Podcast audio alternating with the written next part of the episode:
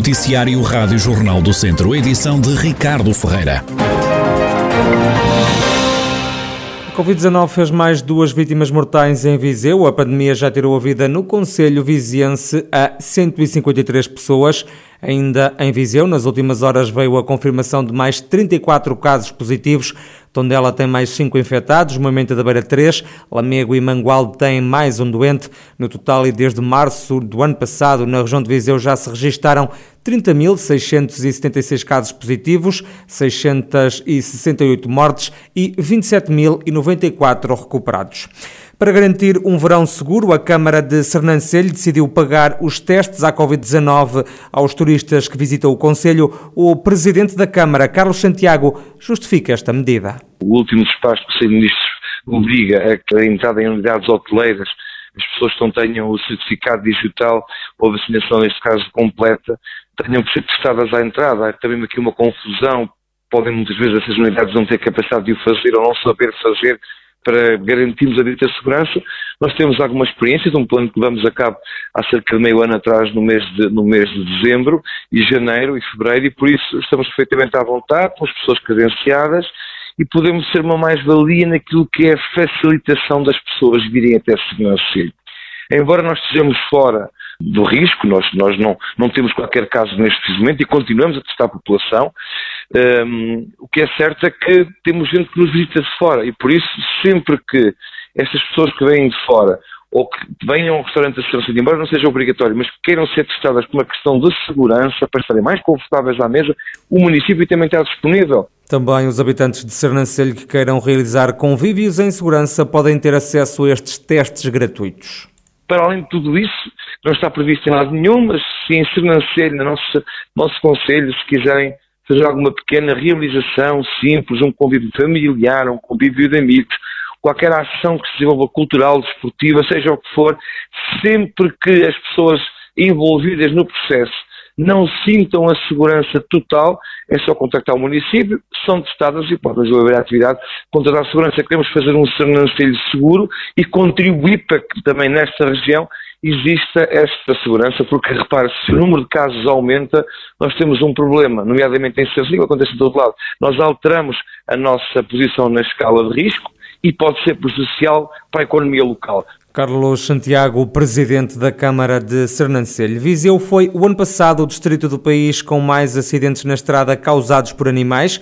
No total foram 227. O tenente-coronel Adriano Rezende, Relações Públicas da GNR de Viseu, fala numa tendência de aumento nos últimos anos. Viseu, eh, em 2020, foi o distrito que teve mais acidentes onde envolveu animais.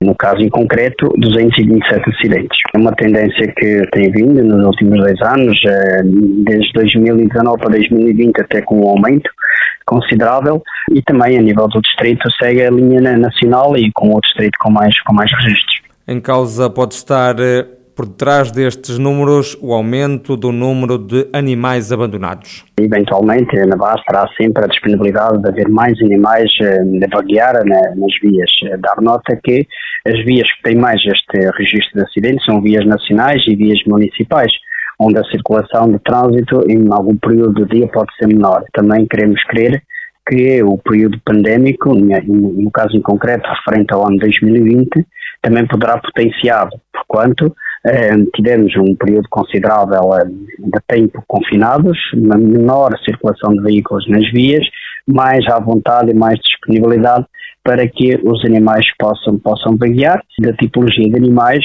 por esta ordem, é o cão, o javali e a raposa que está mais envolvido no, neste tipo de acidentes. Adriano Rezende, Tenente Coronel e Relações Públicas da GNR de Viseu. Antigo vice-presidente da Conselhia do PS de Carregal do Sal, é o candidato do CDS-PP à presidência da Câmara Municipal nas próximas autárquicas.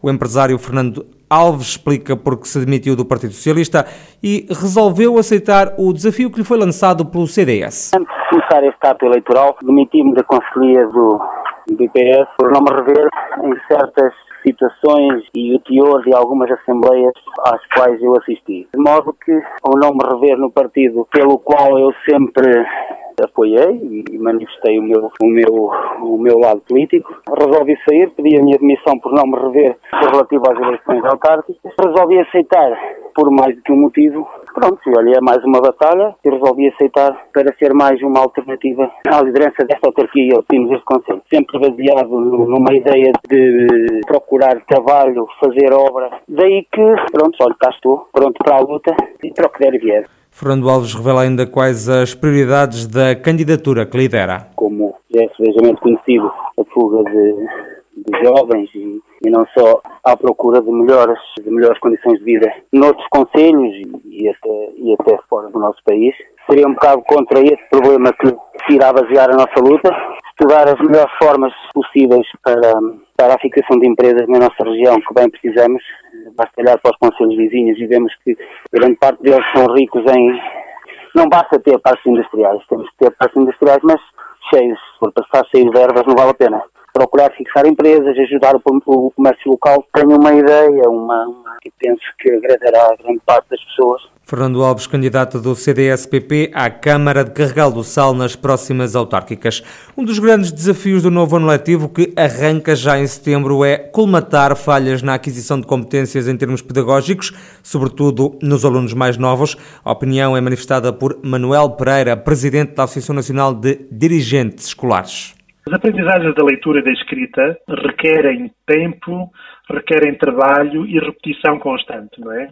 E com este tipo de, de ensino à distância e com o tempo de confinamento, os alunos, as crianças que tiveram apoio dos encarregados de educação em casa, conseguiram de alguma forma, enfim, não perder muitas das competências que eram esperadas, mas há uma enorme quantidade de alunos que não tiveram quem os ajudasse em casa. No próximo ano vamos ter que trabalhar os dois primeiros e o terceiro ano, isto praticamente todo o ensino primário, digo, deixe-me dizer assim, o primeiro ciclo de ensino básico, vai precisar de um apoio extraordinário. O Ministério da Educação, no âmbito do Plano de Recuperação das Aprendizagens, está a incentivar que cada escola, reconhecendo muito bem a sua realidade, crie e construa um plano de recuperação. E é isso que as escolas vão fazer neste momento, é tentar construir planos de recuperação que vão pôr em prática no próximo ano. Manuel Pereira acredita que é urgente uma reorganização curricular. Muitas das competências curriculares que estão definidas em termos de, enfim, redundantemente falando de currículo, muitas provavelmente não foram trabalhadas, mas também não são necessárias. Haverá um tempo em que eles poderão adquiri-las. Digamos que também é tempo para perceber que é preciso reestruturar alguns dos currículos do ensino básico e do ensino secundário.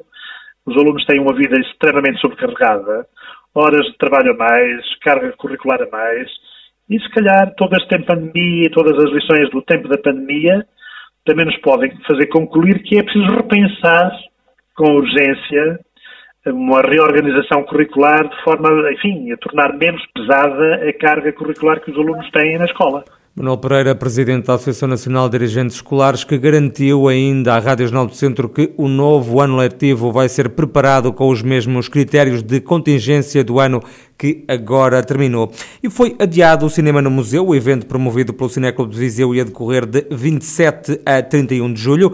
Acabou por ser cancelado devido à pandemia e às novas regras em vigor em Viseu. É o que explica Rodrigo Francisco, da direção do Cineclube. No Cineclube, eh, acreditou-se até ao fim Uh, até quase uma semana uh, do, do, início do, do, do, programa que era possível resistir a este, este comunicado e a esta decisão, mas face às medidas que são conhecidas uh, para os conselhos de índice elevado ou muito elevado, onde está incluído Viseu, uh, é, tornou-se impossível realizar sessões de cinema ao ar livre por uma razão prática, é que não há tempo útil de período uh, sem, sem luz natural que permita fazer sessões na rua.